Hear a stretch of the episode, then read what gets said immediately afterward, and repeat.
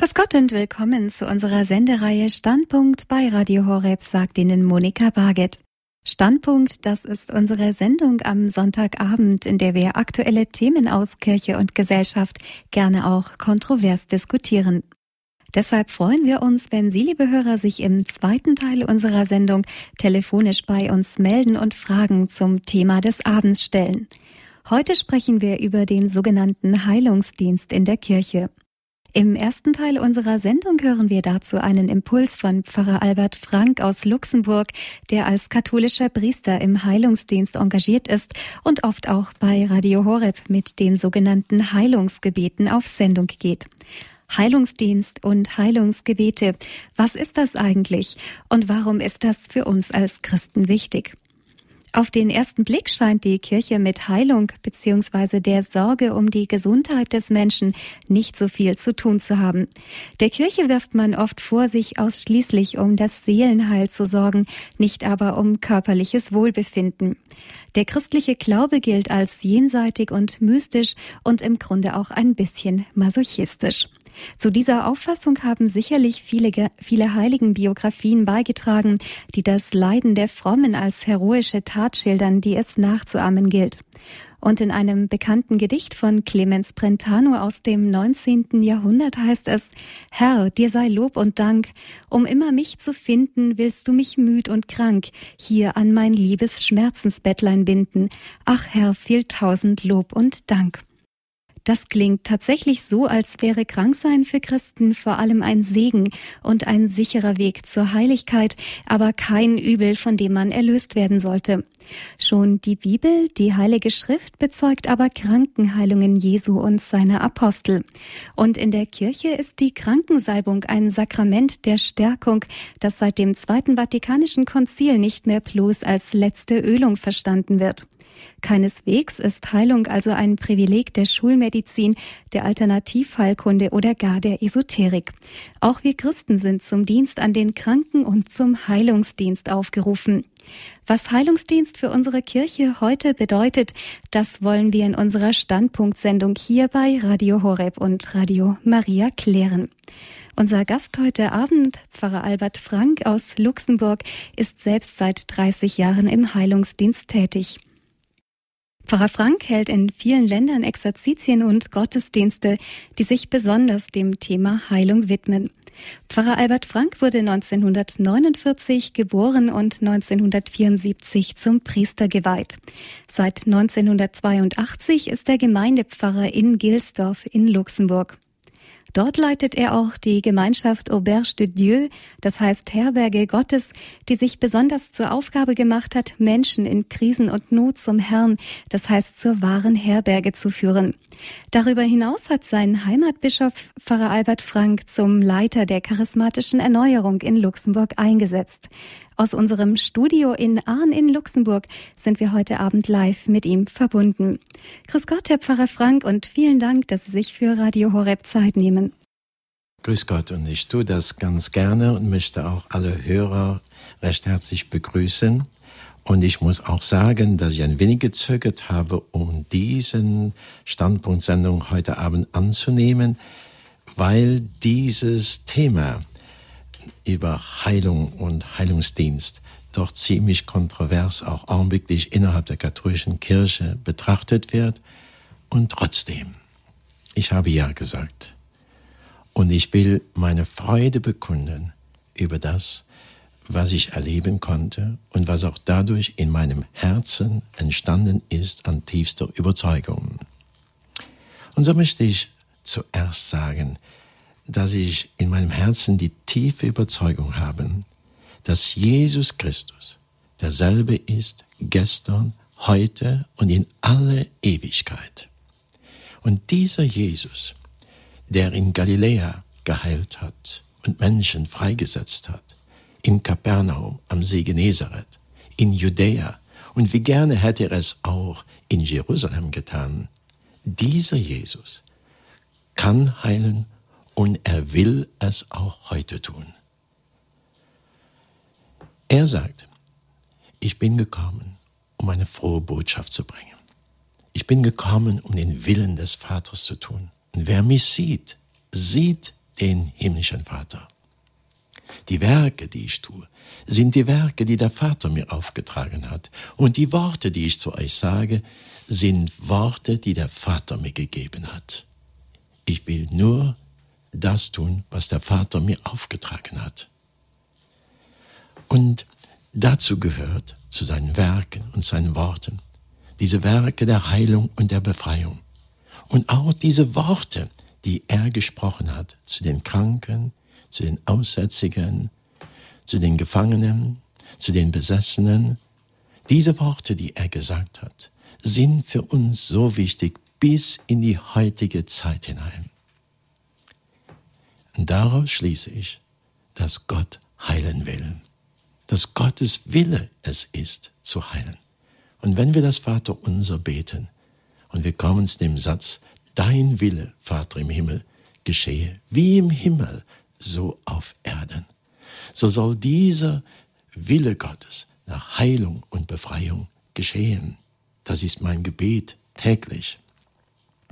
Ich wurde als junger Bursche ganz früh mit dieser heilenden und befreienden Kraft unseres Herrn und Erlösers getroffen, berührt. Es war 1972.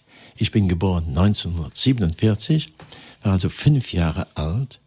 Meine Mutter kommt nach Hause aus dem Krankenhaus und sie hat den Bericht bekommen, dass sie höchstens noch zwei Jahre leben könnte, weil eine Reihe von Organe ausgesetzt habe. Und ich erinnere mich sehr gut, weil es mich damals so getroffen hat. Es ist meine erste Erinnerung, die ich bewahrt habe in meinem Herzen, wie sie uns auf die Knie gesetzt hat und wir saßen in der Stube und wir haben gebetet um die Heilung der Mutter.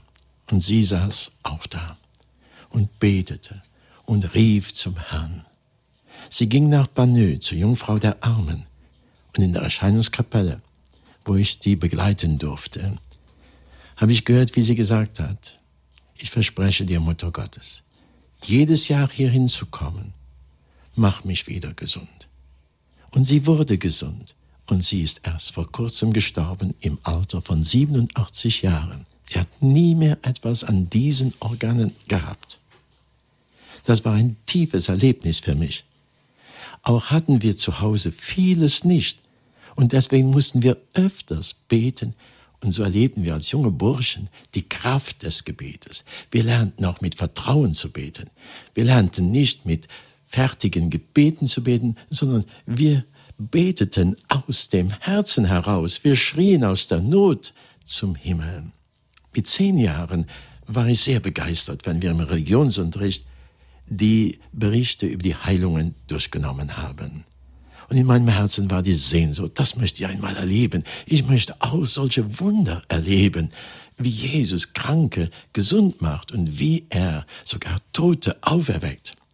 Wir haben einen damaligen Pfarrer, der dann den Religionsunterricht auch gegeben hat, immer wieder gefragt, ja, warum dürfen wir das heute nicht erleben? Und in seinen Augen war oft ein peinliches Ausweichen. Ich möchte weitergehen auf einige Erlebnisse, die mich zutiefst getroffen haben und die diese innere Überzeugung in mir bestätigt, gestärkt und bekräftigt haben.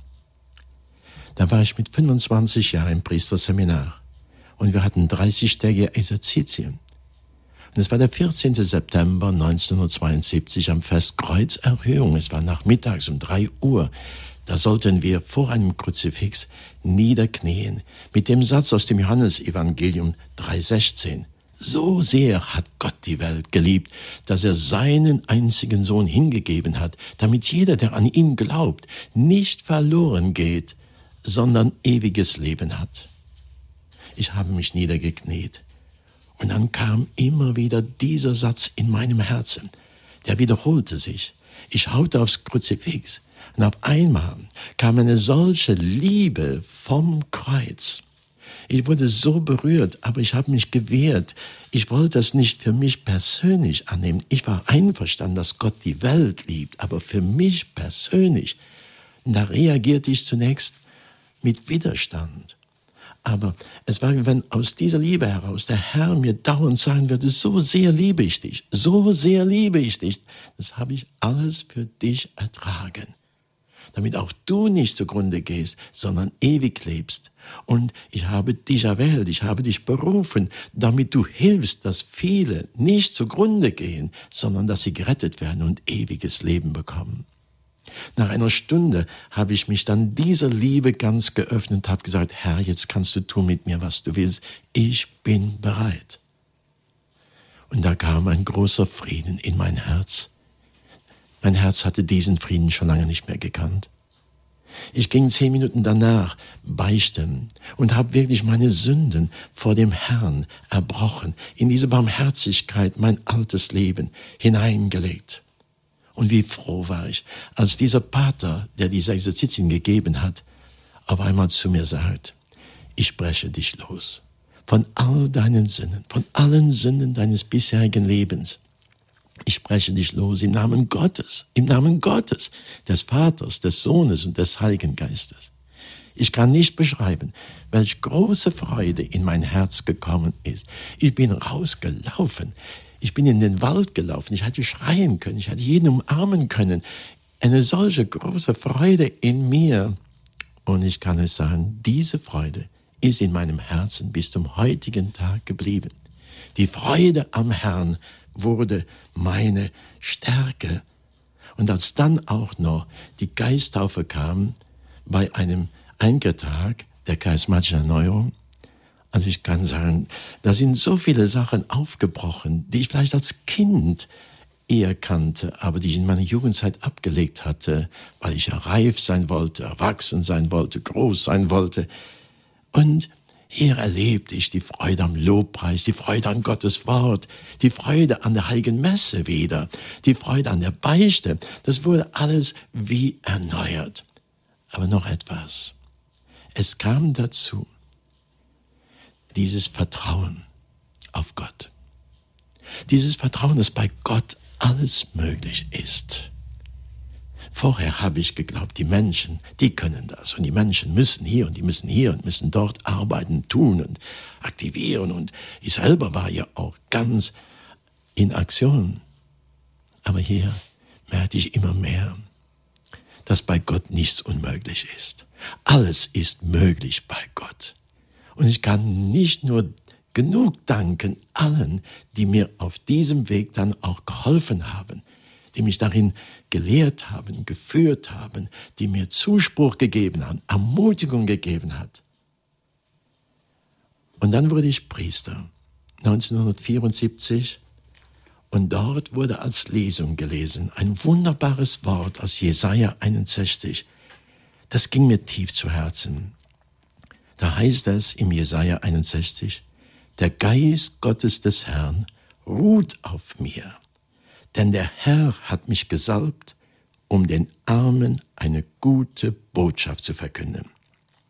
Er hat mich gesandt, um die zu heilen, die ein gebrochenes Herz haben, und zu verkündigen, dass die Gefangenen freigelassen und die Gefesselten befreit werden. Er hat mich gesandt, um ein Gnadenjahr des Herrn und einen Tag der Rache unseres Gottes auszurufen und alle Trauernden zu trösten er hat mich gesandt, um es den Trauernden zu ermöglichen, dass ihnen ein Kopfschmuck anstelle von Asche, Freudenöl anstatt von Trauerkleidern und Lobgesang anstelle eines betrübten Geistes gegeben werde und dass man sie Eichen der Gerechtigkeit und Pflanzung zur Verherrlichung des Herrn nennen kann. Oh, dieses wunderbare Wort, wenn der Geist des Herrn über dich kommt. Er salbt dich mit einer frohen Botschaft für alle Menschen, auch für die Armen. Und er salbt dich auch mit der Kraft von oben, um die Kranken zu heilen und die Gefangenen freizusetzen. Was das aber alles sollte bedeuten, wusste ich damals noch nicht genau. Aber das Wort hat mich getroffen, hat mich berührt und ist in meinem Herzen geblieben. Ich wurde acht Jahre Internatsleiter möchte diese Zeit jetzt äh, überspringen und komme 1982. Da wurde ich ernannt vom Bischof zum Pfarrer in einer Gemeinde. Ich war noch nicht in einer Gemeinde, hatte also keine Erfahrung. Und ich sagte, Herr, was willst du, dass ich hier tue? Welchen Auftrag gibst du mir in dieser Gemeinde? Was ist wichtig? Worauf soll ich Prioritäten legen? Und dann ging ich, um mich vorzubereiten auf diesen neuen Anfang, in Priesterexerzitien mit Pater Tardif. Pater Tardif von der Dominikanischen Republik, Herz-Jesu-Priester, er war schon ganz engagiert in diesem Heilungsdienst. Und bei diesen Exerzitien nahm er plötzlich meine Hände, drückte sie fest und sagte mir, Albert, tu etwas für die Kranken. Das war für mich die Antwort auf mein Gebet. Ein paar Wochen später hatten wir Diözesan-Pilgerfahrt nach Banö und in der Mittagszeit zog ich mich zurück in die Erscheinungskapelle. Und plötzlich kam wieder dasselbe Wort, tu etwas für die Kranken. Und es war mir, wenn der Herr mir sagen würde, schau dir mal die Gesichter der vielen Pilger, die hier hinkommen, wie sie gezeichnet sind von Leid, von Not, von Elend, von, von Schwermut, von Bitterkeit, von Unversöhnlichkeit, von Krankheiten, Gebrechen jeder Art. Tu etwas für die Kranken. Und so bin ich zurückgekommen in meine Gemeinde es war klar, der Auftrag war, etwas Besonderes für die Kranken zu tun. Und so haben wir begonnen, eine Krankenandacht im September 1982, also vor 30 Jahren. Und das war ein ganz zögernder Anfang. Wir wussten ja nicht richtig, wie soll das geschehen. Es war eher eine traditionelle Andacht, wie wir sie oft erlebt haben, auch als Kinder. Aber langsam wurden wir mutiger, zuversichtlicher, vertrauensvoller. Und wir beteten anders. Wir beteten in diesem Vertrauen für die Kranken.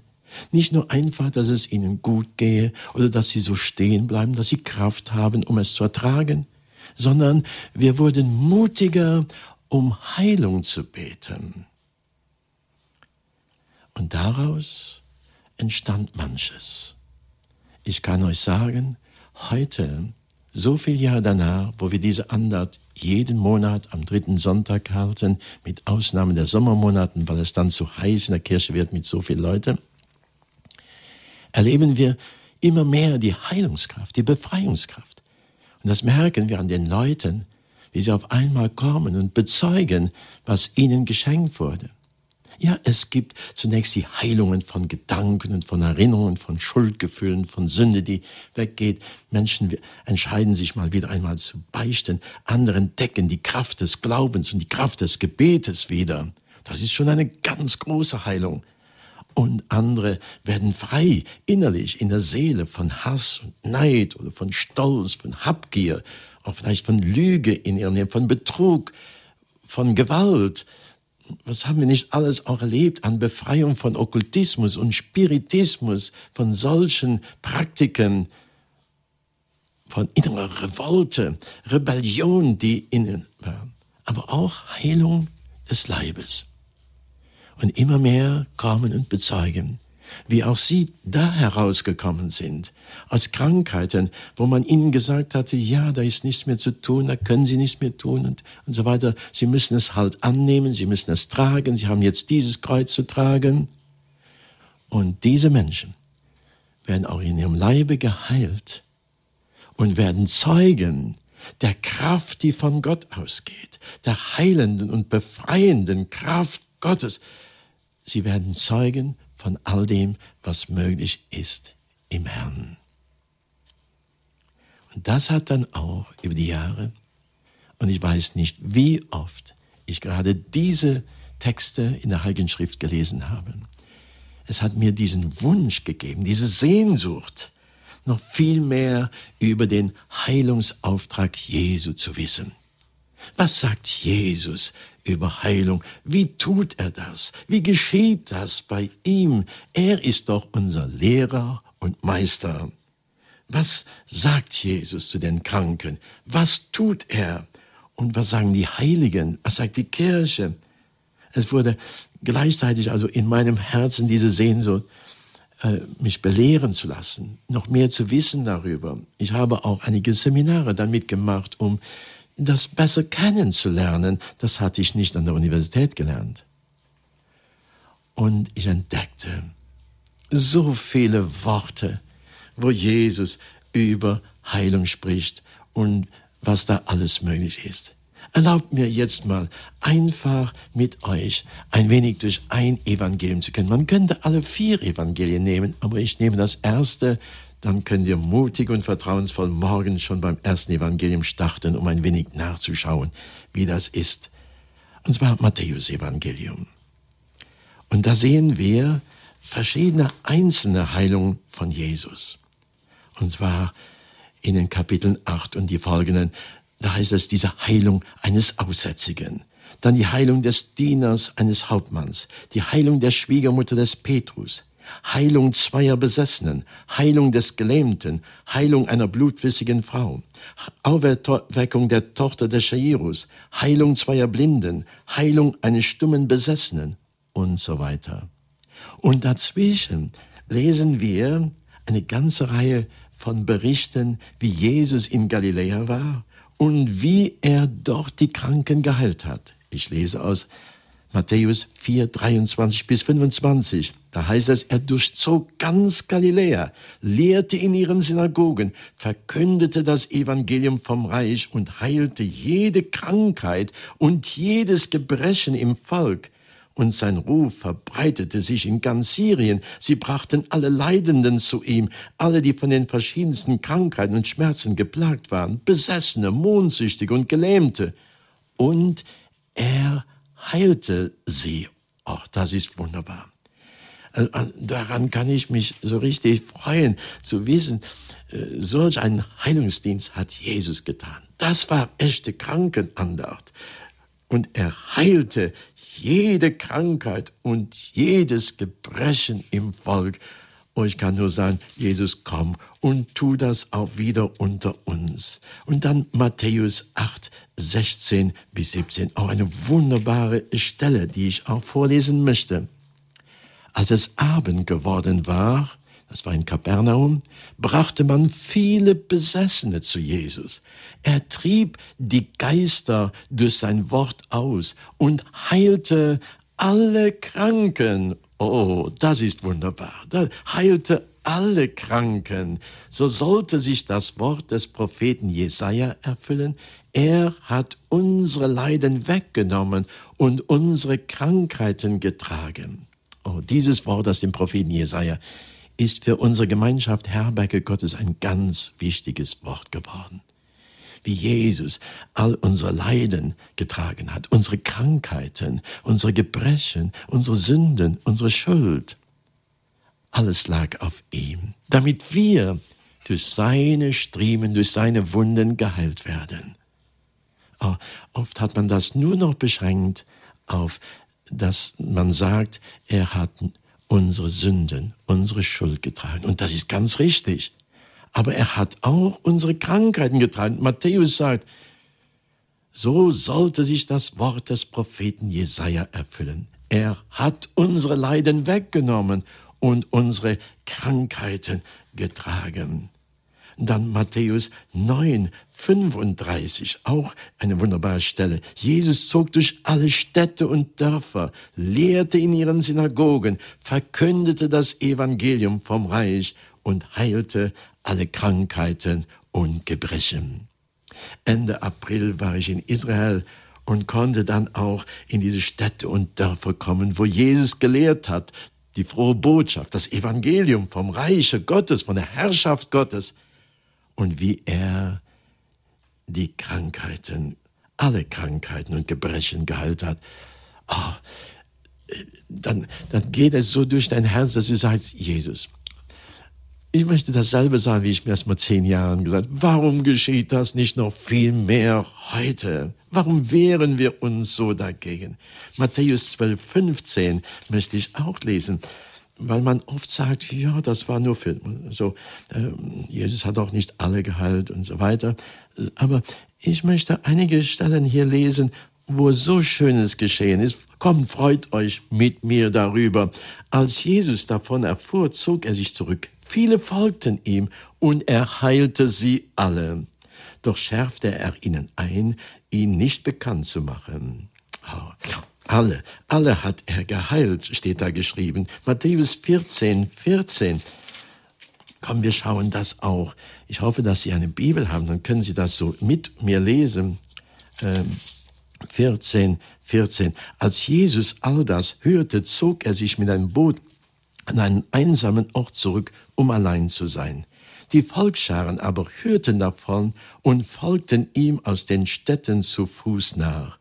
Als er ausstieg und die vielen Menschen sah, wurde er von Mitleid ergriffen und heilte ihre Kranken. Amen. Halleluja. Matthäus 14, 35 bis 36, das ist am See Genezareth. Sie fuhren hinüber und kamen bei Genezareth an Land. Da die Leute ihn dort erkannten, sandten sie Boten in die ganze Umgebung und man brachte alle Kranken zu ihm, und sie baten ihn, dass sie wenigstens den Zipfel seines Gewandes berühren dürften, und alle, die ihn berührten, wurden geheilt. Amen. Alle, die ihn berührten, wurden geheilt. Matthäus 15, 30. Vers und 31. Schauen wir auf, was da geschrieben steht. Da kamen große Volksscharen zu ihm, die Lahme, Krüppel, Blinde, Stumme und viele andere bei sich hatten. Sie legten sie Jesus zu Füßen und er heilte sie. So viele Behinderte, Lahme, Krüppel, Blinde, Stumme und er heilte sie. Ist das nicht wunderbar? So viel die einzige Stelle, wo er nicht heilen konnte oder nur ein paar äh, geheilt hat, das war seine Heimatstadt Nazareth. Da steht ein Satz geschrieben. Ich habe schon so oft in meinen Vorträgen gesagt, das ist ein Satz, den möchte ich nie über meinem Leben, noch über meine Gemeinde oder über irgendetwas anderes stehen, über Exerzitien stehen. Wegen ihres Unglaubens konnte er dort keine Wunder tun. Ah, da muss irgendetwas zusammenhängen mit Glauben und Unglauben. Und ich möchte Ihnen noch vorlesen, wie dann Jesus auch seinen Jüngern gesagt hat, dass auch sie das tun sollen. Er steht geschrieben in Matthäus 10. Kapitel. Jesus rief seine zwölf Jünger zu sich und gab ihnen Vollmacht, unreine Geister auszutreiben und alle Krankheiten und Gebrechen zu heilen. Und er sendet die Zwölf aus und sagt ihnen, geht und verkündet, das Himmelreich ist nah, heilt Kranke, erweckt Tote, macht Aussätzige rein, treibt Dämonen aus. Umsonst habt ihr empfangen, umsonst sollt ihr geben. Er gibt ihnen diese Vollmacht. Er gibt ihnen diese Kraft, die bösen Geister auszutreiben und die Krankheiten und Gebrechen zu heilen. Und die kommen zurück und sind voller Begeisterung und sagen, sogar die bösen Geister haben uns gehorchen müssen. Solch eine Kraft war in uns. Und die Kranken sind geheilt worden. Jesus war nicht dabei, aber er hat sie ausgesandt, es zu tun. Oh, das ist auch schön. Wisst ihr, er, er, sagt in der Nacht vor seinem Leiden, die, die an mich glauben, die werden dieselben Werke tun, wie ich sie getan habe. Sie werden noch größere tun. Und in Markus 16. Kapitel, Vers 17 und 18, bei diesen letzten Worten, vor der Himmelfahrt, sagt er ihnen, und die, die an mich glauben, sie werden den Kranken die Hände auflegen und diese werden gesund werden. Das sind Worte, die wir oft nicht genug hören, nicht genug betonen oder auch zu Herzen nehmen. Und diese Worte gelten für alle Zeiten. Sie sind ewige Worte. Und für mich sind diese Worte äußerst wichtig. Aber noch etwas habe ich gemerkt. Das eine ist, dieser Wille Gottes zu heilen, zu befreien, zu erwecken, freizusetzen. Aber ich merke auch bei den Heilungen, wie Jesus den Glauben betont. Den Glauben als das, was von unserer Seite kommt. Er sagt ein paar Mal, dein Glaube hat dich gerettet. Dein Glaube hat dich gesund gemacht. Er bewundert den Glauben dieser heidnischen Frau, die um die Gesundheit ihres Kindes betet. Er bewundert den Glauben dieser Frau, die an dieser Blutkrankheit während zwölf Jahren gelitten hat und die sich gesagt hat, wenn ich auch nur den Saum seines Gewandes berühren kann, werde ich geheilt. Und es geschah so. Eine Kraft ging von Jesus aus und er heilte sie. Er bewunderte den Glauben dieses römischen Hauptmanns von Kapernaum, der um die Gesundheit seines Dieners gebeten hat. Er sagte, solch einen Glauben habe ich nicht gesehen. Und auf diesen Glauben hin schenkt er die Heilung. Glauben ist etwas äußerst Wichtiges. Er konnte Nazareth nicht heilen, nicht Wunder tun wegen ihres Unglaubens. Jesus erwartet von unserer Seite dieses Vertrauen, diesen Glauben. Im Hebräerbrief steht, wer zu Gott kommt, der muss glauben, dass Gott Gott ist und dass er denen eine Belohner ist, die ihn darum bitten. Ja, ohne Glauben ist es nicht möglich, Gott zu gefallen, sagt Hebräer 11,6. Der Glaube. In dem Augenblick, wo die Leute aus dem Haus von Jairus kommen und sagen, bemühe nicht weiter den Meister, deine Tochter ist tot.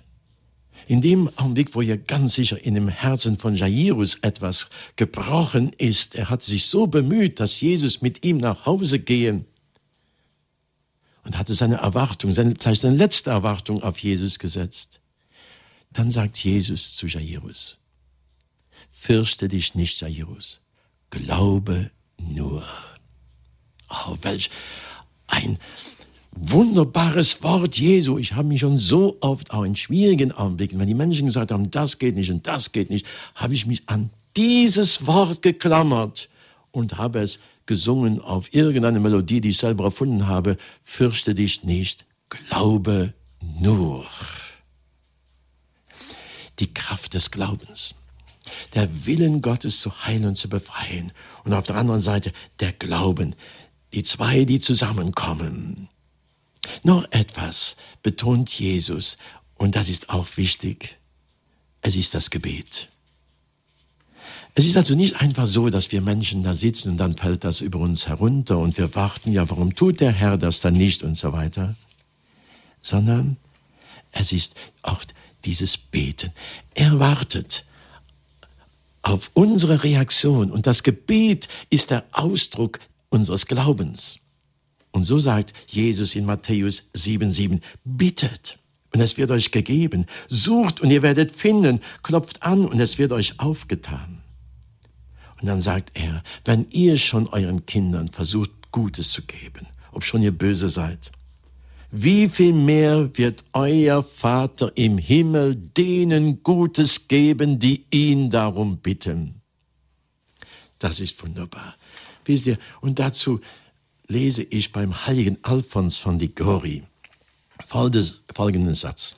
Das Gebet ist ein sicherer Anker allen, die in Gefahr sind, Schiffbruch zu leiden. Es ist ein unermesslich reicher Schatz allen Armen und Notleidenden. Es ist die kräftigste Arznei wider alle Krankheiten und den Gesunden ein unfehlbares Mittel, sich gesund zu erhalten. Oder ich lese vielleicht gerade aus, aus dem Buch von Basilea Schlink, einer evangelischen Marienschwester, Gründerin der Marienschwestern von Darmstadt. Sie hat so ein kleines Buch geschrieben, es heißt Macht des Gebetes. Da heißt es, das Gebet ist die größte Macht auf der Welt, denn es kann die Hand dessen bewegen, der die Welt bewegt. Das Gebet ist eine Möglichkeit sondergleichen, denn durch das Gebet können wir alles verwandeln. Menschen, Dinge, Nöte, Verhältnisse. Das Gebet hat eine unendliche Kraft. Darum setzt Satan auch alles daran, uns am Gebet zu hindern. Er weiß, dass wir ihm nicht gefährlich sind, wenn wir selbst im Reich Gottes viel wirken und schaffen. Er weiß aber auch, dass wir in sein Reich eindringen und ihm die Beute herausholen werden, wenn wir viel beten. Ist es nicht auch das, was Mutter Gottes uns an so vielen Erscheinungsplätzen sagt? Betet, betet, betet viel. Das Gebet. Und dann noch eins, das ist haben die Kraft des Glaubens, die Kraft des Gebetes und die Kraft des Namens Jesu. Dieser Name Jesus hat etwas Besonderes an sich. Und da müssen wir hören, was Jesus sagt. Wisst ihr, oft hören wir, was der und der sagt. Und nein, wir immer am besten zuerst geh zu dem, was Jesus selber gesagt hat. In Johannes Evangelium, in der Nacht vor seinem Leiden, hat er seinen Jüngern gesagt, Amen, Amen, ich sage euch, wer an mich glaubt, wird die Werke, die ich vollbringe, auch vollbringen. Und er wird noch größere vollbringen, denn ich gehe zum Vater. Um was ihr in meinem Namen bitten werdet, werde ich tun, damit der Vater im Sohn verherrlicht wird. Wenn ihr mich um irgendetwas in meinem Namen bittet, werde ich es tun. Ah, Halleluja, Halleluja. Das ist doch wunderbar, so ein Wort. Und wenn man Jesus liebt, dann freut man sich an diesen Worten, dass wir dürfen beten in seinem Namen. Und er wiederholt das dreimal im Johannesevangelium 14. Kapitel, 15. Kapitel und 16. Kapitel. Wie wichtig das Gebet in Jesu Namen ist. Das Gebet in diesem wunderbaren Namen Jesus. Jesus heißt ja Gott rettet. Seht ihr, wir haben gesehen den Willen Gottes zu heilen, zu befreien. Auf der anderen Seite, auch von unserer menschlichen Seite aus, der Glaube, das Gebet, der Namen Jesu. Jakobus sagt in seinem Brief, viel vermag das inständige Gebet des Glaubens. Ein inständiges, vertrauenvolles Gebet zum Herrn ein Gebet des Glaubens. Und deswegen sagt Jesus, habt Glauben an Gott. Und wenn jemand glaubt, der spreche zum Berg, entferne dich. Und er muss gehorchen. Wisst ihr, wir sprechen oft über die Berge über die Probleme, über die Sorgen, über die Krankheiten, über den Krebs und über Depression und Schlaflosigkeit und wie all das heißt. Jesus lehrt uns, und so hat er es getan. Er spricht zu der Krankheit. Er spricht zu den Problemen. Er lehrt uns, wie wichtig es ist, diese Berge zu entfernen. Ich hatte noch so vieles zu sagen. Aber wir machen jetzt eine kleine Pause zum Überlegen und auch anschließend, um Fragen zu stellen. Ich glaube, heute Abend möchte der Herr unter uns allen etwas sehr Schönes tun. Freut euch über solch frohe Worte, die Jesus uns gegeben hat. Er kam vom Himmel, um uns frohe Kunde zu geben. Er der bei Gott war, kam zu uns und brachte diese frohe Botschaft, dass unser Glauben nicht in eine Lehre geht, sondern zum himmlischen Vater geht, dass unser Gebet Erhörung vom Himmel bekommt und dass wir in seinem Namen wirken können, heilen und befreien können. Er hat uns diese frohe Botschaft gebracht und nicht nur in Worten, sondern auch in Taten. Er hat das in Werken getan. Und das, was er einzeln getan hat, bei den Kranken, er hat es am Kreuz für uns alle getan, wo er alle Krankheiten, Gebrechen, Sünden und Schuld auf sich genommen hat. Er hat sein Leben gegeben, damit wir Leben haben.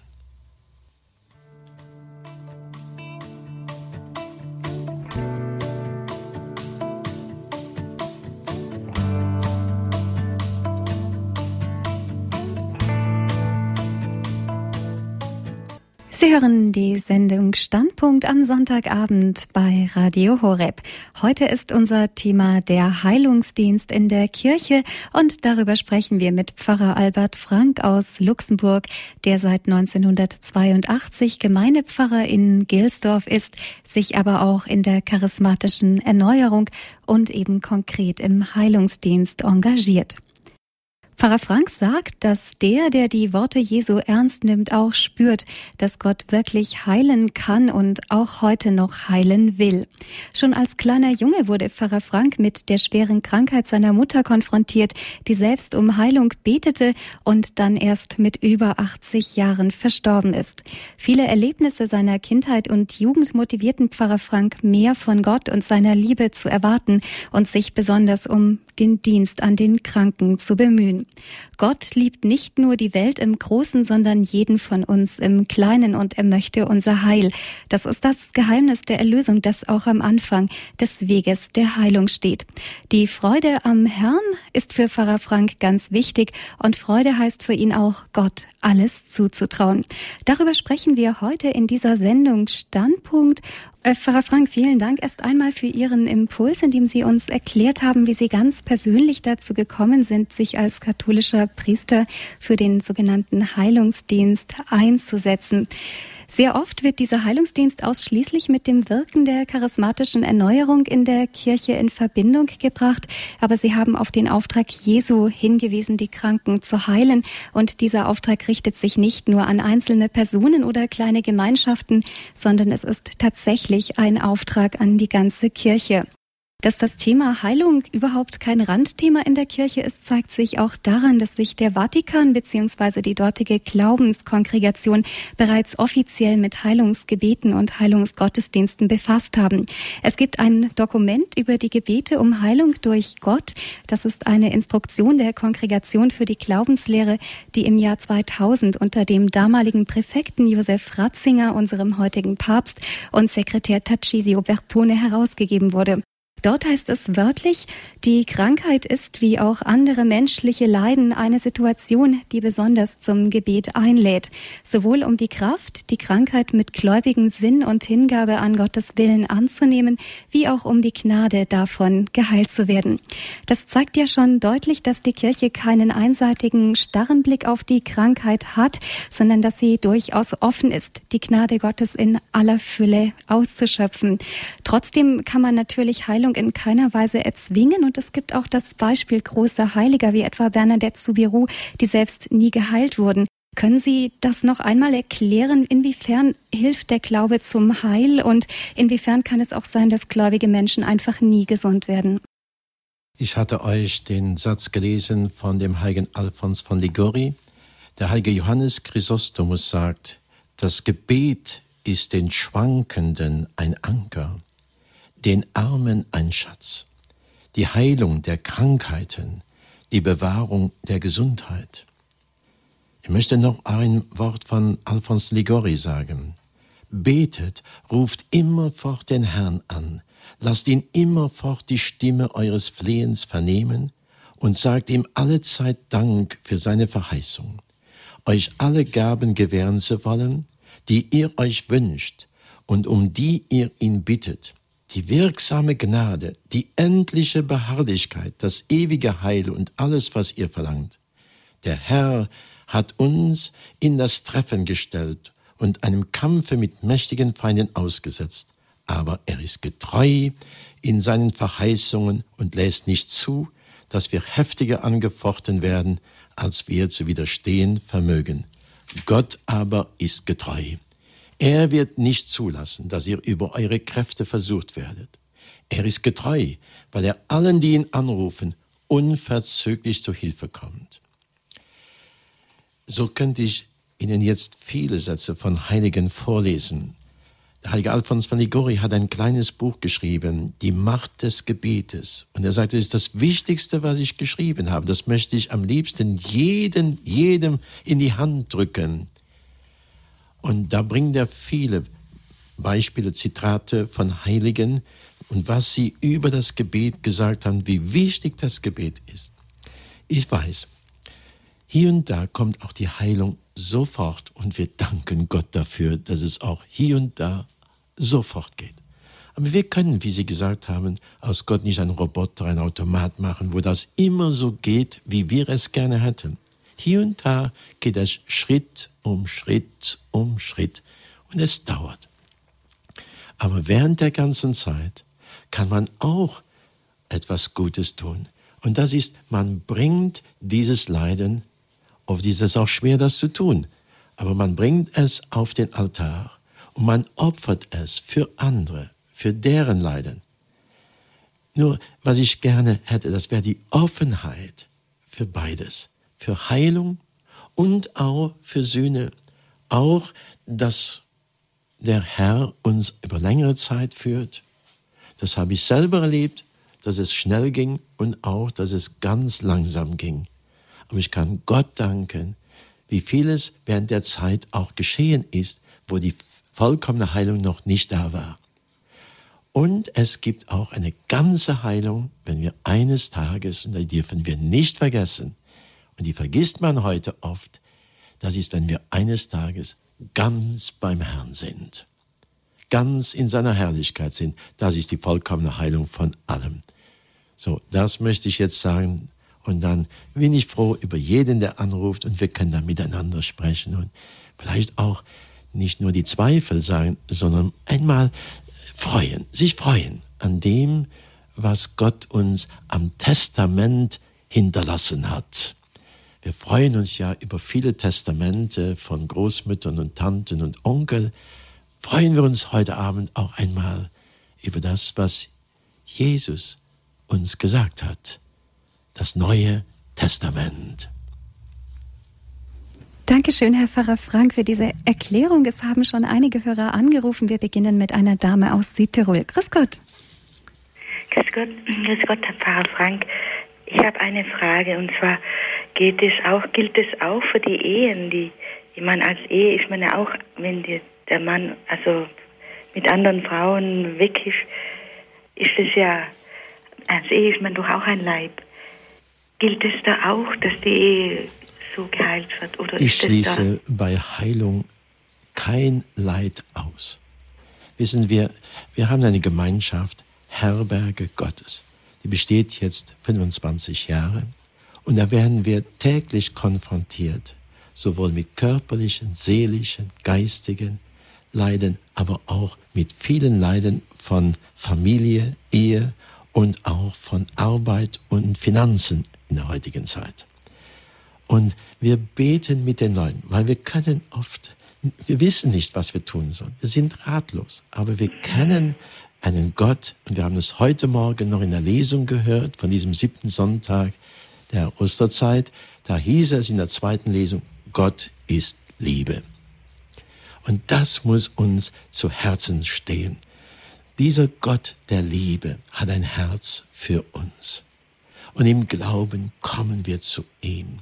Und was auch immer unser Leiden ist, Ehe oder Kinderprobleme, Suchtprobleme, wir beten im Vertrauen, dass Gott in seiner Liebe uns kennt, uns persönlich kennt und dass dieser Gott in seiner Liebe und seiner Barmherzigkeit uns helfen will, uns heilen will, befreien will, uns neues Leben geben will. Er will nicht, dass einer verloren geht. Er will, dass wir ewig leben. Weil Paulus sagt, Gott will, dass alle Menschen gerettet werden. Und in diesem Vertrauen beten wir. Ob das für die Ehe ist oder ob es ist für die Kinder. Wir vertrauen ihm. Wir vertrauen, dass bei Gott nichts unmöglich ist. Wir vertrauen, dass er Wege hat, wo wir keine Wege mehr finden. Wir vertrauen, dass er noch eine Möglichkeit sieht, wo wir keine Möglichkeit mehr sehen. Ein Problem ist, dass wir zu oft zu stark problemorientiert beten. Wir schauen auf die Probleme. Wir schauen auf das, was nicht mehr geht. Und dann fangen wir an, oft in Angst und in Unglaube zu beten, anstelle dass wir an erster Stelle auf Gott schauen. Auf Gott schauen und glauben, Gott ist Gott, Gott ist Liebe, Gott ist Barmherzigkeit. Und daraus beten wir, dass der Herr in all seinen Möglichkeiten auch in meinem persönlichen Leben eingreifen kann. Und ich kann nur sagen, so tun wir es. Ich will nicht sagen, dass das alles so funktioniert, zack, zack, so schnell, schnell und wie wir es gerne hätten und so weiter. Hier und da brauchen wir auch viel Geduld. Wir hatten am Donnerstagabend in der Herberge noch das Wort aus Kolosser 1, erstes Kapitel, Vers 10 und bis 12. Und da heißt es, der Herr möge uns Kraft geben, damit wir geduldig und ausharrend sind im Wandel mit dem Herrn. Das war das Gebet von Paulus für die Brüder und Schwestern in Kolossea. Herr, möge uns Kraft geben, auch in diesen Augenblicken, wo in der Ehe kriselt oder wo unser Sohn fort ist und wir haben keine Nachricht von ihm oder er hat keine Arbeitsstelle oder hat keine Freude mehr an der Arbeit, hat keine Lust mehr, irgendwo etwas Neues anzufangen. Schauen Sie zuerst auf Gott. Suchen Sie zuerst Gottes Reich und seine Gerechtigkeit, sagt Jesus, und all das andere wird euch dazu geschenkt. Ich kann nur das sagen, was er uns hinterlassen hat. Und wenn ich etwas anderes da sagen würde, dann müsste ich lügen. Ich will seinen Worten mehr vertrauen als das, was ich fühle und sehe und was ich was das Problem ist. Und je mehr ich auf das Problem schaue, umso größer wird das Problem und umso kleiner wird Gott. Und da liegt eine Sorge heute, weil man zu viel, jetzt geht etwas nicht mehr und dann reden wir davon, wir denken darüber, wir bleiben dabei hängen, wir, wir haben auch keine Glaubensgemeinschaft, wir haben äh, keine Brüder und Schwestern, die mit uns wirklich im Vertrauen zusammenstehen. Und ich glaube, vieles wäre möglich, denn Gott sagt in seinem Wort, mein Arm ist nicht zu kurz geworden, um euch zu helfen. Dankeschön. Hilft Ihnen die Antwort weiter? Ja, wunderbar. Alles Gute. Viele Grüße nach Südtirol. Auf Wiederhören. Danke. Wiederhören. Pfarrer Frank, Sie haben eben etwas ganz Wichtiges gesagt. Die Probleme werden bei uns zu groß, Gott wird zu klein und Sie haben dazu aufgerufen, das Gute zu sehen. Das ist ja auch wieder die Freude am Herrn, die schon in Ihrem Vortrag herauskam. Ein ganz zentrales Element des katholischen Glaubens, das uns auch hilft, Probleme abzulegen, ist ja die Beichte, das Sakrament der Versöhnung. Denn wenn die Seele krank ist und belastet, dann leidet auch der Leib. Daher ist es bei vielen Heilungsgottesdiensten so, dass parallel auch Beichte als Vorbereitung für eine Heilung angeboten wird. Wie sehen Sie das? Machen Sie das auch bei Ihren Gottesdiensten regelmäßig so? Also wir haben jeden Donnerstagabend ist einer von uns Priestern dran äh, für das Sakrament der Beichte und äh, der macht dann, also der, der dient in der Beichte von 7 Uhr bis 10 Uhr, nonstop. Und viele, also ich kann euch sagen, viele gehen beichten. Nur in den Heilungsgottesdiensten, die wir monatlich haben, da können wir es nicht tun, weil die Kirche ist so voll dass man also kaum noch weiß, wo man da noch viel, viel äh, andere Dienst nehmen kann. Man kann auch nicht alles tun in einem Heilungsgottesdienst. Aber es will heißen, dass wir die Beichte sehr schätzen. Sie setzt Menschen frei. Und ich selber habe das so oft erlebt in meinem Leben, dass ich freigesetzt wurde von etwas, was meine Gedanken nehmen wollte, was mich lähmen wollte, was mir die Kraft nehmen wollte und was mich auch vom Herrn wegnehmen wollte. Und die Beichte setzte mich frei und ich konnte wieder in der Freude sein. Ich konnte mich wieder der Wahrheit Gottes unterstellen. Nicht der Wahrheit, die wir hier und dort hören, sondern der Wahrheit Gottes, dem ewigen Wort Gottes. Das ist nicht modern. Gottes Wort ist ewig. Es ist nicht etwas, was heute kommt und morgen lassen wir es wieder fallen, weil es nicht mehr modern ist. Nein, Gottes Wort gilt für alle Zeiten. Und die Beichte setzt unwahrscheinlich wahrscheinlich viele Menschen innerlich frei. Noch etwas, was wir auch, äh, wo wir auch dafür beten, ist immer auch, dass die Menschen auch freigesetzt werden von innerlichen Verletzungen, Verwundungen, die nicht Sünde sind sondern das sind Sachen, die sie auch belasten. Und da sind auch hier und da Erinnerungen und auch Schuldgefühle, äh, die da sind, die nicht immer gebunden sind mit Sünde, aber die auch oft sehr quälen können. Und wir dürfen sie in der Vollmacht Jesu losbinden. Aber das gilt auch für Leidenschaften, zum Beispiel Alkohol, Drogen, Nikotin. Ich könnte viele Beispiele sagen, wie Menschen geheilt wurden von diesen Süchten oder Spielsucht, äh, Internetsucht. Das sind auf einmal Mächte. Am Anfang ist das alles gut und wenn man es normal macht, ist ja auch kein Problem. Äh, also Droge nicht, Nikotin auch nicht, Alkohol hat man auch seine Grenzen. Und äh, was ich sagen will, das ist, wenn das auf einmal zwanghaft wird, dass ich nicht mehr ohne das leben kann. Internet ist nicht alles schlecht, aber er kann zur Sucht werden. Das ist etwas anderes. Und wenn diese Sucht da ist, wenn ich daran denke, dass so viele Menschen heute zwei bis drei Stunden täglich am Internet sitzen, dann wird das auf die Dauer, ob man will oder nicht, ein Zwang. Man kann nicht mehr anders. Man muss dabei sein. Besonders wenn es nicht fachliche, berufliche Sachen sind, sondern diese Sachen, die man nebenbei sucht auf Internet. Ich kann nur sagen, passt auf, das wird ein, eine Bindung und diese Sachen binden wir auch los in einem Heilungsgottesdienst. Herr Pfarrer Frank, wir haben eine nächste Anruferin, Frau ja. Fuhr aus Stuttgart. Guten Abend. Ja, guten Abend, Eva guten Maria Abend. Fuhr aus Stuttgart. Ich bin sehr froh, dass ich Ihre Sendung gehört habe. Ich habe schon mehr Sendungen von Ihnen gehört, die mich sehr berührt haben. Und wir haben gerade so in der Familie so eine psychische Erkrankung nach der anderen. Also es kommt einem richtig komisch vor. Also drei Leute sind da jetzt schon im Krankenhaus. Und das hat mich auch so gefangen genommen. Ja, ich habe Probleme bekommen, äh, mit meiner Mutter zu sprechen und so. Und ich habe auch diese Erfahrung gemacht, deshalb freue ich mich jetzt auch so, dass jetzt hatte ich vier Tage frei und da habe ich wirklich ganz auf Gott geschaut. Ja, ich war in Mai-Andacht, ich war im Gottesdienst, ich meine, mache ich sonst auch, aber so speziell um zu beten für die Familie. Dann war ich auf dem Katholikentag, habe dort auch gebeichtet und ähm, habe das so gespürt, wie da sich schon jetzt was verändert hat in diesen Tagen in meiner Einstellung diesen Dingen gegenüber und dass da schon ein bisschen was frei geworden ist. Jetzt ohne, dass das schon alles geklettet ist, konnte ich heute schon ganz andere Gespräche mit meinen Brüdern führen. Und mich bestätigt das so, auf dem richtigen Weg zu sein, ja. Und ich finde das immer sehr, sehr schön, Sie zu hören, wirklich, ja. Also was Sie jetzt tun können, und ich bin mhm. dankbar, dass Sie so einen neuen Anfang erleben durften. Ich rate Ihnen, also nehmen Sie die Heilige Schrift, mhm. die gute Bibel, lesen Sie jeden Tag ein Kapitel da drin. Ja. Nicht zehn, ein mhm. Kapitel und lassen Sie das auf sich wirken.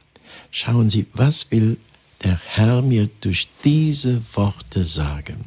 Mhm. Das sind nicht nur Geschichten, die damals geschehen sind, sondern Gott will durch diese Texte zu mir etwas Besonderes sagen. Mhm. Als Kind freut man sich mehr an diesen äh, Geschichten, aber später wird etwas da zum Ausdruck kommen. Gott spricht durch dieses Wort zu dir. Mhm. Es ist ein Liebesbrief Gottes. Und wenn du das dann so liest als ein Liebesbrief, dann liest du es ganz anders, wie wenn du einfach so einen Text da lesen würdest. Und wie es auch leider oft in den Lesungen in der Heiligen Messe getan wird. Man liest es, um es gut zu lesen, damit alle später sagen, du hast deine Lesung aber gut gemacht. Hm. Das ist nicht Gottes Wort lesen. Hm.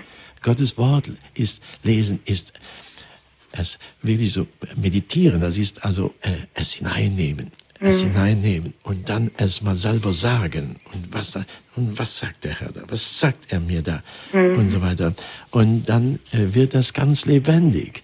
Und das sage ich Ihnen jetzt zum Wachstum Ihres Glaubens. Mhm.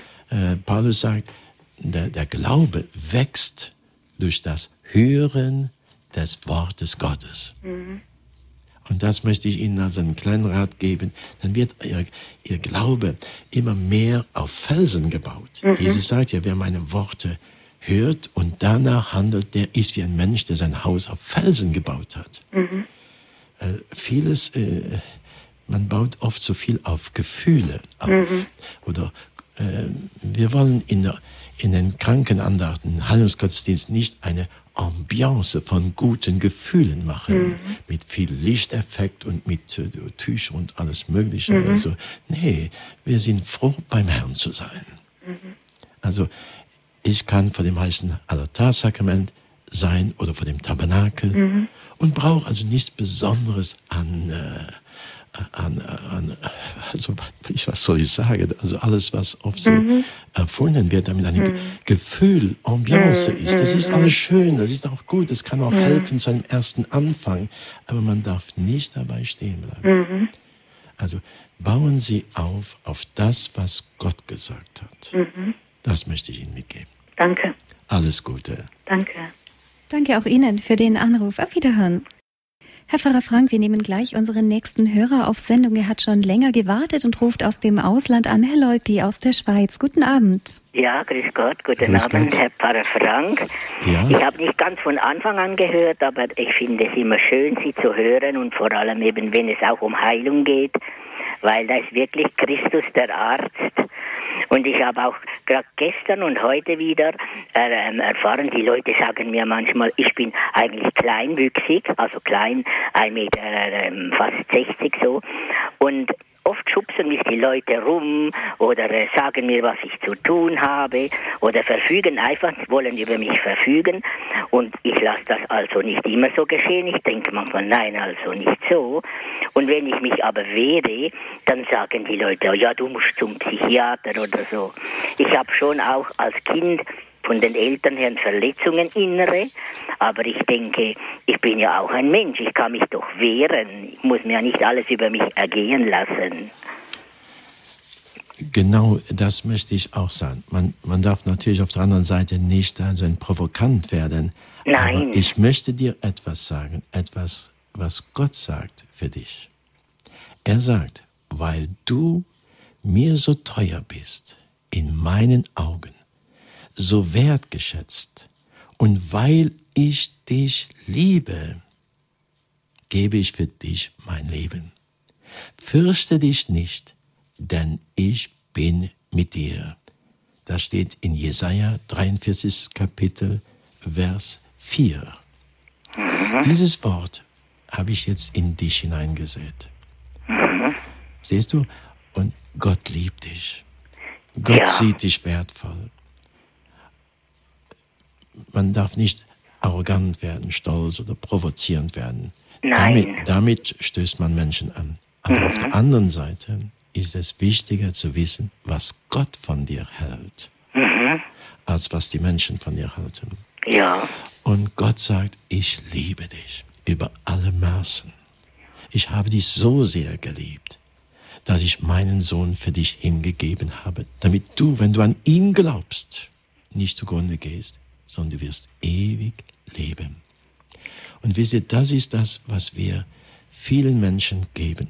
Wir arbeiten in allen möglichen Milieus durch die Herberge. Auch bei Menschen, die am Rande stehen und tief am, am, im Graben liegen. Und was das immer das Erste ist, dass wir ihnen sagen, dass es einen gibt, der nie an ihnen vorbeigeht. Jesus Christus. Ja. Er sieht uns. Er sieht uns, ob wir zwei Meter groß sind oder ob wir 1,60 Meter sind. Und er hat Liebe für jeden, ob er dick oder dünn ist. Er hat Wertschätzung für jeden, für den, der viele Talente hat und er soll sie mit Verantwortung einsetzen. Er hat aber auch Wertschätzung, wie es beim Don Bosco war, dass hat mich immer ergriffen, diese Geschichte von diesem Jungen, mit dem das Werk von Don Bosco angefangen hat. Er, dieser Junge wurde vom Sakristan aus der Sakristei rausgeworfen, weil er keine Kommunion, keine Firmung und so weiter hatte. Und Don Bosco hat ihn gefragt, was kannst du? Kannst du lesen? Kannst du schreiben? Nein, kann ich alles nicht. Er hat auf der Straße gelebt. Und dann hat er gesagt, kannst du pfeifen? Das war das Einzigste, was der Junge konnte. Und Don Bosco hat gesagt, so, pfeif mir alle Jungen zusammen für den nächsten Sonntag. Und so hat das Werk von Don Bosco in Turin begonnen. Und das ist das Schöne, dass Gott uns ernst nimmt.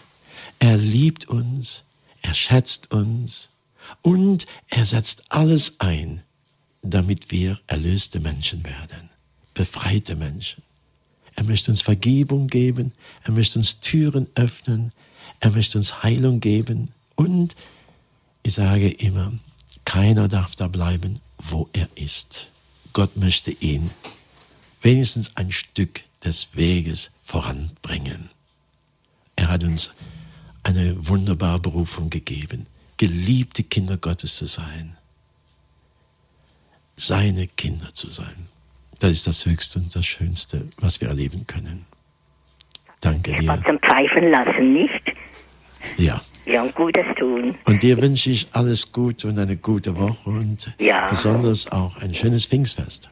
Ja, danke ebenfalls. Dankeschön. Und viele herzliche Grüße von der Inge aus der Schweiz. Ah ja, ja. danke. Also, Auf Wiederhören, Herr Leufi. Danke herzlich. Adieu. Unsere nächste Anruferin ruft uns jetzt aus Südtirol an. Sie hat leider eine ganz schlechte Leitung, deswegen bitte ich Sie kurz die Frage zu stellen und die Antwort am Radio mit anzuhören. Grüß Gott. Ja, grüß Gott. Also ich bin die Christine aus Südtirol und ich möchte im Namen von meiner Mutter beten. Also sie hat gesagt zu mir mal, weil ich gesagt habe, Mama, ich bin gestern beichten gegangen und dann hat sie gesagt, das macht sie nicht mehr, weil beichten ist nicht modern. Und das hat mir dann so wehgetan, aber ich bete für meine Mutter, weil sie geht nie Kommunion, sie geht nie zur heiligen Messe. Und das tut mir so weh. Sie hört sie zwar am Fernsehen und sieht sie am Fernsehen, aber. Äh, es ist wirklich wahr, dass Beichte nicht modern ist. Das ist wahr.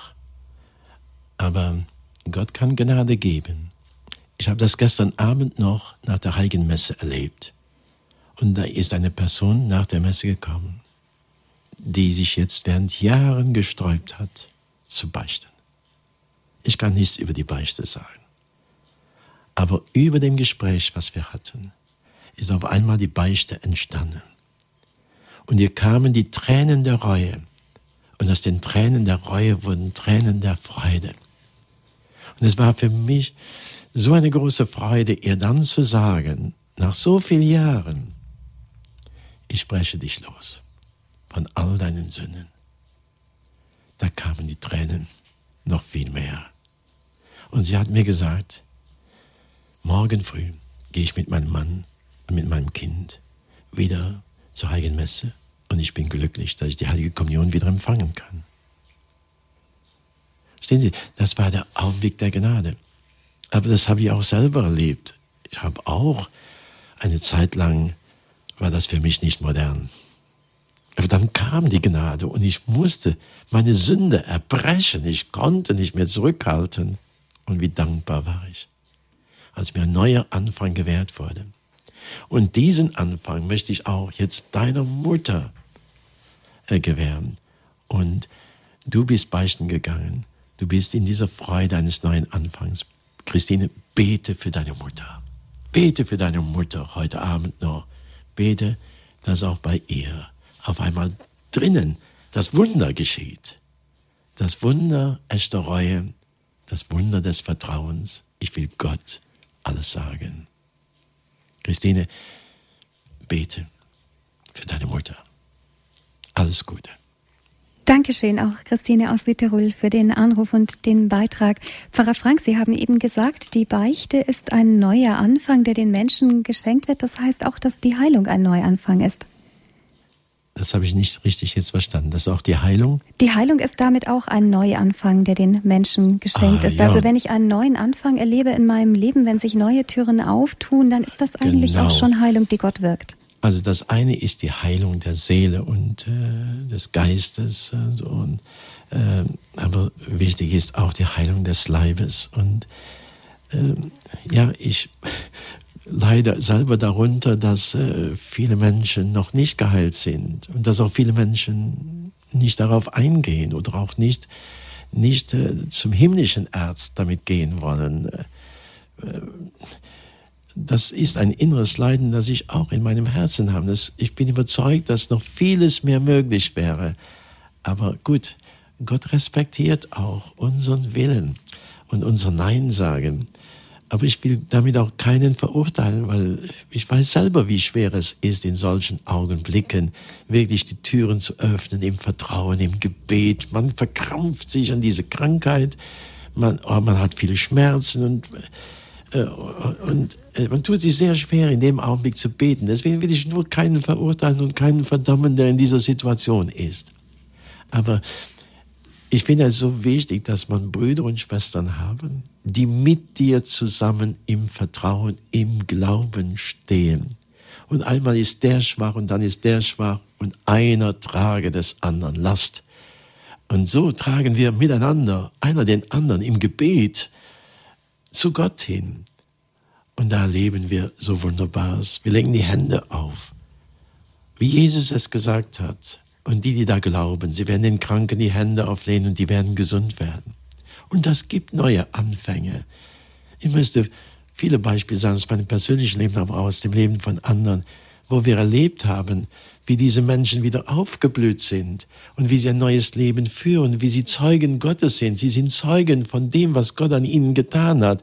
Sie können erzählen aus eigener Erfahrung, der Herr hat mich gesund gemacht.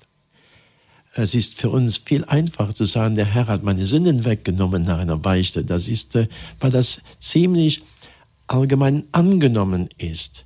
Aber wenn jemand sagt, der Herr hat mich geheilt, hat mich wieder gesund gemacht, hat mich wieder aufgerichtet, dann gibt es ganz verschiedene Reaktionen. Ob schon das auch in dem Kreuz drin liegt, in diesem ganzen Segen des Kreuzes, in dem, was Jesus für uns vollbracht hat. Er hat alles getragen. Sünde und Schuld, Krankheiten und Gebrechen, alle Leiden, alles lag auf ihm. Wir dachten, dass er von Gott bestraft sei, aber die Strafe lag auf ihm wegen unserer. Er hat stellvertretend für uns alles getragen. Und Matthäus sagt das so schön im achten Kapitel, wie er unsere Krankheiten und Gebrechen weg getragen hat.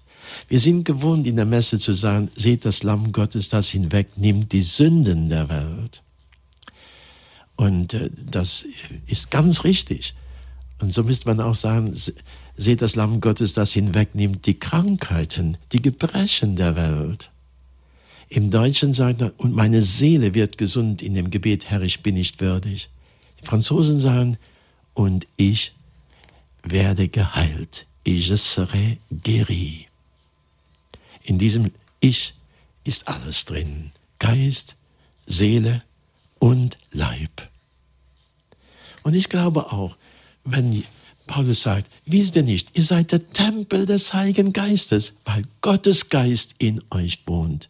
Unser Leib ist Tempel des Heiligen Geistes. Und ich bin überzeugt, dass Gott auch diesen Leib als Tempel des Geistes schön machen will. Natürlich will je, würde jeder mir sagen, ja, aber nicht alles geschieht, nicht alles und, und ich habe so viel gebetet und so und so. Ja, aber ich sage, bleib dabei. Bleib im beständigen, inständigen, vertrauensvollen Gebet. Gib das Beten nie auf. Gib vielleicht das Reden auf über die Krankheiten, aber gib nie das Gebet zu Gott auf. Herr Pfarrer Frank, im Dokument des Vatikan über den Heilungsdienst, das 2000 erschienen ist, habe ich auch gelesen, das ist ein sehr interessanter Gedanke, dass Gott nicht nur durch das Leiden seines Sohnes erlöst hat, sondern dass im Kreuz Christi auch das menschliche Leiden selbst erlöst wurde, indem es seiner tödlichen Endgültigkeit beraubt ist. Gerade das heißt aber auch, dass Kranke nicht einfach nur bemitleidenswerte Opfer sind, denen man helfen muss, sondern dass sie auch erwählte und begnadete sein können, die einen wichtigen Dienst für die Kirche leisten. Gibt es also so etwas wie die Berufung der Kranken in der Kirche? Ich würde sagen, es gibt es eine Berufung und es gibt genug Beispiele, die ich nicht jetzt wiederholen will, macht Robin und so weiter, die dies als wirklich eine Berufung genommen haben und es getragen haben und die in diesem Leiden auch wirklich Menschen der Hingabe waren und Menschen, die im Frieden waren. Aber wenn Menschen sagen, ich habe diese Berufung und sie sind dauernd bitter, sie sind dauernd schwermütig, sie sind dauernd zornig und machen Gott und allen möglichen Anklage und äh, verurteilen andere, weil sie und so weiter gleichzeitig, dann kann ich an diese Berufung nicht gut glauben. Verstehen Sie? Die das möchte ich so sagen. Weil äh, wenn das eine Berufung ist, dann muss ich das mit dem Herrn leben. Und dann wird auch in meinem Herzen Frieden sein, wenn es eine Berufung Gottes ist. Es gibt Schmerzen, die schwer sind. Es gibt äh, auch Sorgen in Familie und Ehe, die sehr schwer sind. Aber wenn ich jetzt mich in meinem Leiden, also in eine Bitterkeit steige oder verkapsele oder verurteilen werde, für die anderen und für die ganze Familie eine Plage werde und sage dann gleichzeitig, ich muss sühnen, ich muss sühnen und ich muss äh, alles tragen und so weiter. Und die, das Leben in dem ganzen Hause ist eine Hölle. Da habe ich wirklich sehr schwierig daran zu glauben, dass das eine Berufung Gottes ist. Sie haben in einem Gespräch mit einer Hörerin heute Abend auch gesagt, dass man bei Heilungsgebeten oder Heilungsgottesdiensten nicht das Ambiente und die Show suchen soll, sondern dass es sehr wichtig ist, auf den Inhalt zu achten, das Wort Gottes wirklich auch im Herzen ja. zu erwägen. Worauf muss man denn achten, wenn man als Priester selbst Heilungsgottesdienste anbieten möchte? Und wie erkenne ich als Gläubiger, ob ein bestimmtes Angebot gut für mich ist und ob es der Lehre der Kirche entspricht? Wir legen viel Wert in unseren Heilungsgottesdiensten auf die Predigt.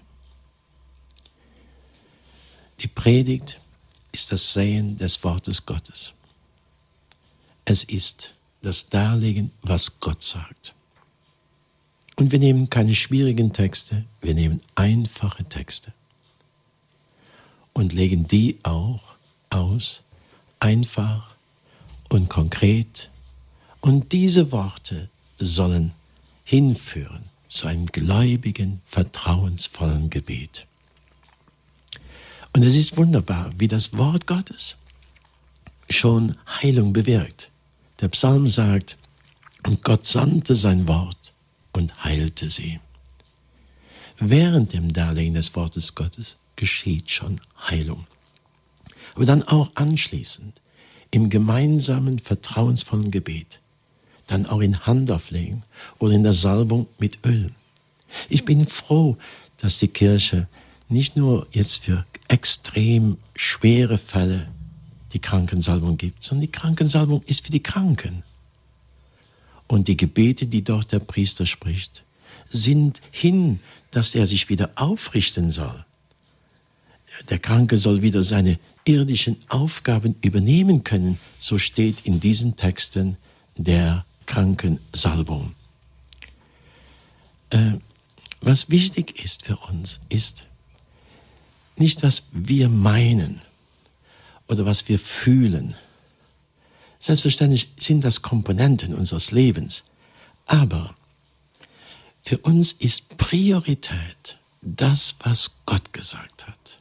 Und daran halten wir uns, daran klammern wir uns. Jeden Morgen bekenne ich über mein, über mein priesterliches Leben, über meine Berufung, über mein Haus, über meine Pfarrei, die Gemeinschaft, bekenne ich den Psalm 91. Und ich sage nach dem Worte Gottes aus dem Psalm 91, du Herr bist mein Schutz. Du bist mein Zufluchtsort. Du bist unsere Burg, du bist unsere Festung, du bist Gott, dem wir vertrauen. Und dann sagt der Psalm, dann brauchst du dich nicht zu fürchten vor den Schrecken der Nacht, noch vor den Pfeilen des Tages. Der Psalm sagt, Gott hat seinen Engeln befohlen, dich zu behüten auf all deinen Wegen. Du brauchst keine Angst zu haben vor diesem Unheil, jenem Unglück, vor dieser Krankheit und jenem, von all dem, denn Gott wird mit dir sein. Versteht ihr? Das bekennen wir. Also das Wort Gottes bekennen wir, sehen wir, pflanzen wir in unsere Situation hinein. Nicht, was man gerade da wieder im, in einem Gesundheitsmagazin gesagt hat und dort in einem Apothekeberater den Leuten empfiehlt und so weiter, sondern wir empfehlen die Medizin Gottes. Und Gottes Wort hat eine Wirkung in sich. Prophet Jesaja sagt im Kapitel 55, es bewirkt, wozu Gott es ausgesandt hat. Und Jesus sagt, der Mensch lebt nicht nur von Brot allein, sondern er lebt von jedem Wort, das aus Gottes Mund kommt. Und möge auch heute Abend manches dieser Worte, das ich zitiert habe, in die Herzen fallen von Menschen. Es soll ein Samenkorn sein, der 30-fach, 60-fach, 100-fach im guten Herzen bewirkt. Dankeschön, Herr Pfarrer Frank. Liebe Hörer, Sie haben die Sendung Standpunkt bei Radio Horeb und Radio Maria eingeschaltet. Mit Pfarrer Albert Frank aus Luxemburg sprechen wir über den Heilungsdienst in der Kirche. Und Pfarrer Albert Frank, der selbst seit 30 Jahren im Heilungsdienst tätig ist, hat heute Abend auch besonders persönliche Erfahrungen mit uns geteilt. Wir haben nun eine letzte Anruferin heute Abend in der Sendung. Grüß Gott, Frau Rudolph. Grüß Gott. Grüß Gott, Abi Frank. Grüß Gott. Ich möchte Sie mal fragen, also ich mache immer, ich habe viel Knochenschmerzen. Ähm, also ich kann oft nachts gar nicht schlafen so und ich möchte dann die Schmerzen, die, die schenke ich dann den Personen, die mir sehr, sehr wichtig sind, dass die sich vielleicht bekehren, wie bei meinen Enkeln oder dass ich unter, unter Pfarrer schenke ich viel, dass er die Kraft bekommt, mit seinen fünf Pfarreien zurechtzukommen und so. Ist das richtig? Das ist ganz richtig. Also ich habe das ja auch vorher gesagt, dass es richtig ist und äh, das tue ich auch, wenn ich Schmerzen habe, opfere ich das oft. Und besonders für mich ist ein Augenblick, wenn ich die Patene mit den, mit den Hostien hochhebe, mit dem Kelch, mit dem Wein äh, bei der Opferung äh, erhebe ich das und lege darin auch all das, was ich auch an persönlichem Leid habe oder Schmerzen habe oder was es auch immer ist. Und es soll wirklich irgendwo zugutekommen. Ich schließe mich also hin äh, dem Leiden Jesu am Kreuz, wie er uns genommen hat und lege ich das auch alles mit hinein. Aber es soll nicht ausschließen, sage ich noch einmal, dass man auch ganz konkret für diese Sache beten kann. Verstehen Sie? Und dass Gott es ändern kann. Äh, in der Heiligen Schrift, und das müssen wir auch anerkennen, Jesus ist an keinem Kranken vorbeigegangen. Jesus hat auch zu keinem gesagt, das musst du tragen. Er hat zu keinem gesagt, da kann ich nichts tun. Er hat den Kranken gesehen, er hat an ihm gedient, einmal so, einmal so, und dann hat er ein Wort in Vollmacht gesprochen, sei geheilt. Er hat nicht mal ein längeres Gebet gemacht. Aber das Gebet hat er in der Nacht, in der Einsamkeit oder auf dem Berg getan. Da hat er mit dem Vater gesprochen. Wenn er dann in den Dienst gekommen ist und hat die Menschen dort getroffen, dann hat er diese Worte in Vollmacht, in der Kraft des Heiligen Geistes gesagt. Die Bibel sagt, es ging von ihm eine Vollmacht aus, eine Kraft aus. Das war anders als bei den Pharisäern und Schriftgelehrten. Die Leute haben gestaunt vor dem, was von ihm ausgegangen ist. beten Sie auch und lassen Sie auch für sich beten, dass, dass Sie wieder schlafen können und dass Sie wieder gut ausgeruht sind, um Ihren Dienst zu tun. Und was ich immer sage, es gibt so viele Menschen auch, das muss auch nicht Sie jetzt betreffen, aber ich sage das allgemein, die irgendetwas geht nicht und sie bleiben einfach dabei stehen. Ob das Schulden sind, Eheprobleme, Familienprobleme, Probleme mit Kindern, Jugendliche, die sich nichts zutrauen, die nicht ihre Talente sehen, Arbeitsprobleme und auch Krankheiten. Und man sagt einfach, da ist nichts zu machen. Das ist einfach unmöglich. Ich kann nichts dafür. Also das muss ich einfach so schlucken. Da bin ich nicht froh darüber. Ich glaube, dass Gott alles verwandeln kann. Und das glaube ich auf das hin, was die Heiligen gesagt haben. Wir haben das Wort Gottes und wir haben das Zeugnis der Heiligen, wie ich es auch heute Abend vorgelesen habe vom Heiligen Alphons von Heiligen. Äh, diese Woche feiern wir die Heilige Rita. Äh, wir haben das Beispiel von Heiligen Johannes Chrysostomus, vom Heiligen Bernhard und so weiter. Es gibt hier so viele, die man dann aufzählen muss. Und ich kann Ihnen sagen, so viele, die gesagt haben, mit mir wird doch nichts, ich kann nichts, ich habe nichts und so weiter. Und wir haben sie freigesetzt und ihnen gezeigt, wie wertvoll sie sind. Und auf einmal entdeckten sie Talente und sie wurden Menschen, die heute einen wunderbaren Dienst tun. Mir hat man als Kind gesagt, du wirst nie singen lernen. Und so habe ich mich damit abgefunden. Ich habe in die letzte Bank gesetzt, im Musikunterricht und habe irgendetwas anderes gearbeitet. Ich sollte ja nie singen können. Und dann wurde ich Priester und da muss man trotzdem viel singen. Und ich danke heute noch einem Mann, ist schon verstorben, er war Organist in unserer Gemeinde und er sagte, und Sie singen die Präparation selber. Sie können singen, fangen Sie an. Und am Anfang ging es ja mal schief und äh, es war auch schwach. Und langsam kam meine Stimme heraus. Und heute kann ich trotzdem einigermaßen gut singen. Also was ich sage, nicht einfach sagen, ja, bei mir geht das nicht, ich kann nichts, ich weiß nichts und dann einfach da sitzen bleiben. Nein, Gott hilft dir zu einem neuen Anfang. Ich danke Ihnen. Dankeschön auch, Herr Pfarrer Frank, für diese Antwort. Vielen Dank an Frau Rudolph. Die Sendezeit ist heute Abend unheimlich schnell vergangen. Wir konnten leider nicht alle Hörer auf Sendung nehmen, die jetzt am Schluss noch angerufen haben. Aber es gibt eine gute Nachricht für Sie. Bei privaten Anliegen haben Sie bald auch wieder Gelegenheit, sich am Samstagnachmittag hier bei Radio Horeb zu melden, wenn Herr Pfarrer Frank auf Sendung ist und sich dann auch im Gebet intensiv Ihnen und Ihren persönlichen Fragen widmen kann. Herr Pfarrer Frank, ich habe zum Schluss noch eine Frage, die noch einmal auf das ursprüngliche Thema der Sendung hinführt, Heilungsdienst heute. Wir haben gehört, dass Gebete um Heilung in der Kirche eigentlich eine ganz lange Tradition haben, aber der Vatikan betont auch, dass es in gewisser Hinsicht neu ist, dass manchmal mit liturgischen Feiern verbundene große Gebetsversammlungen zunehmen, bei denen Gott um Heilung angefleht wird, und zwar nicht nur für eine begrenzte, namentlich bekannte Gruppe von Gläubigen, sondern einfach für alle Menschen, die anwesend sind. Kritiker nennen das abfällig immer Massenveranstaltung, aber gerade solche Heilungs Gottesdienste und Exerzitien ziehen auch viele fernstehende Menschen an, Menschen, die lange nicht mehr mit Gott in Kontakt waren. Warum ist das so? Warum ist diese Art von Gebetsversammlung, wie der Vatikan das nennt, heute so wichtig? Ich glaube, es ist unwahrscheinlich wichtig, weil viele Menschen heute ein großes Leid haben. Und viele Menschen wissen nicht mehr, wo ein auch aus.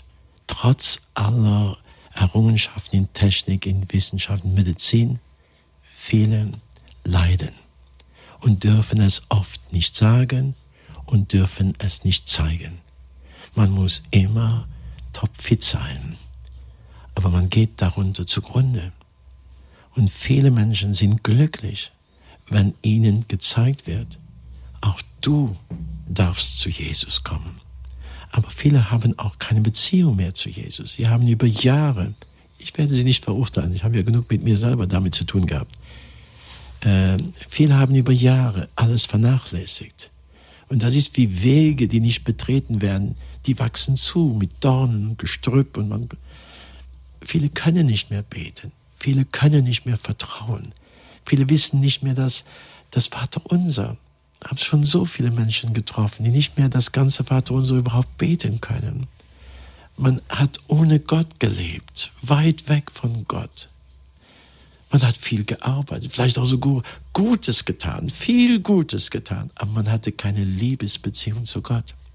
Und in diesen Heilungsgottesdiensten geschieht eben durch Zeugnisse, durch die Predigt, durch das gemeinsame Beten, das gemeinsame Singen, entsteht eben dieses Staunen und dieses sich öffnen. Und auf einmal merkt man, das, das könnte doch auch dir helfen. Und so haben wir viele erlebt, die kamen mit so traurigen, schwermütigen Gesichtern, bitteren Gesichtern, Gesichter voller, voller Bedrücktheit.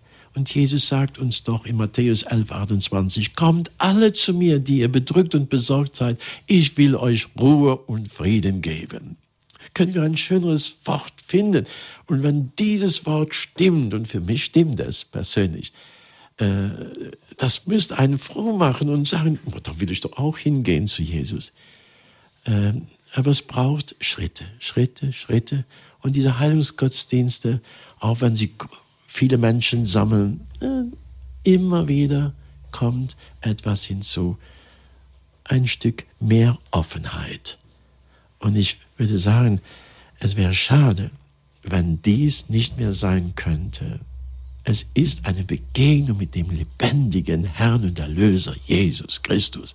Man erlebt Jesus persönlich.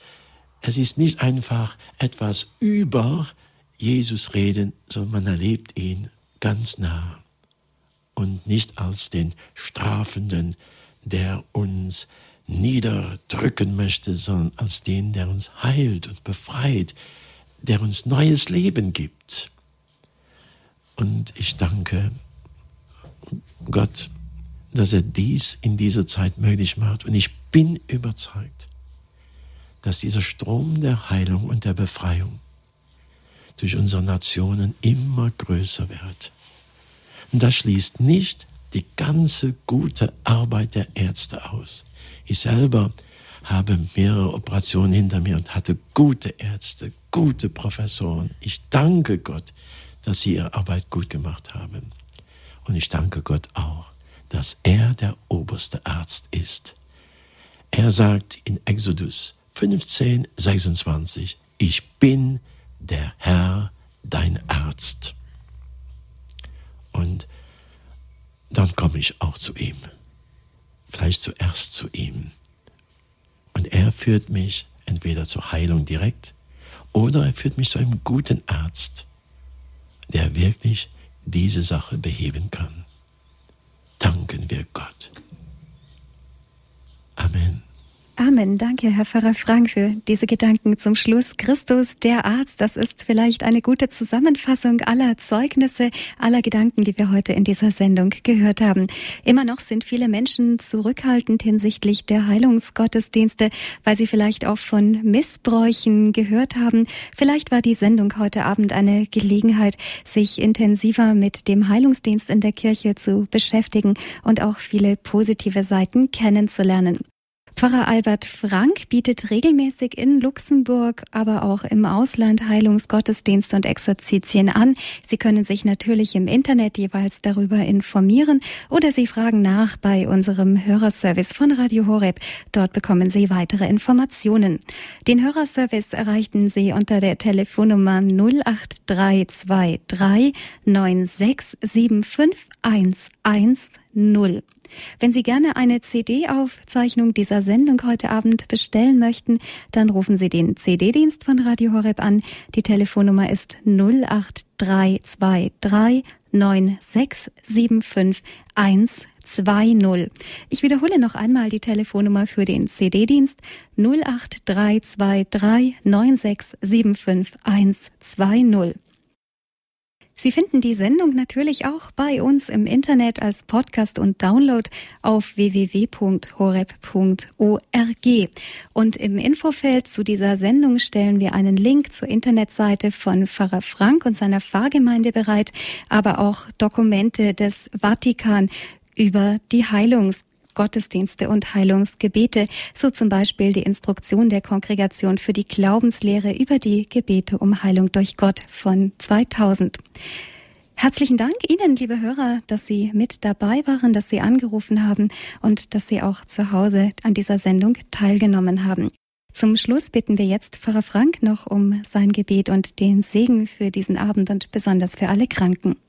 Das möchte ich auch gerne tun. Ich möchte vor diesem Segensgebet das Wort von Johannes Chrysostomus sagen. Gott ist seinen Dienern alle Zeit gegenwärtig und gerufen, wie es sich gebührt, hat er es noch nie unterlassen, auf ihre Stimme zu hören.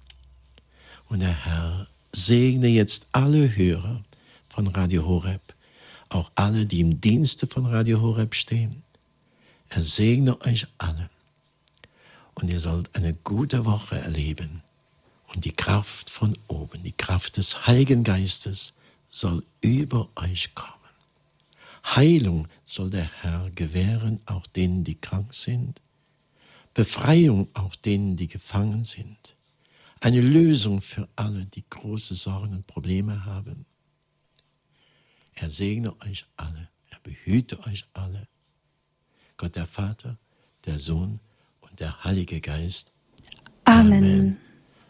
Und Heilige Maria, Mutter Gottes, bitte, bitte für, für uns. uns. Heiliger Josef, bitte, bitte für, für uns. uns. Heilige Rita, bitte für uns. Heilige Theresia von Lisieux, bitte für uns.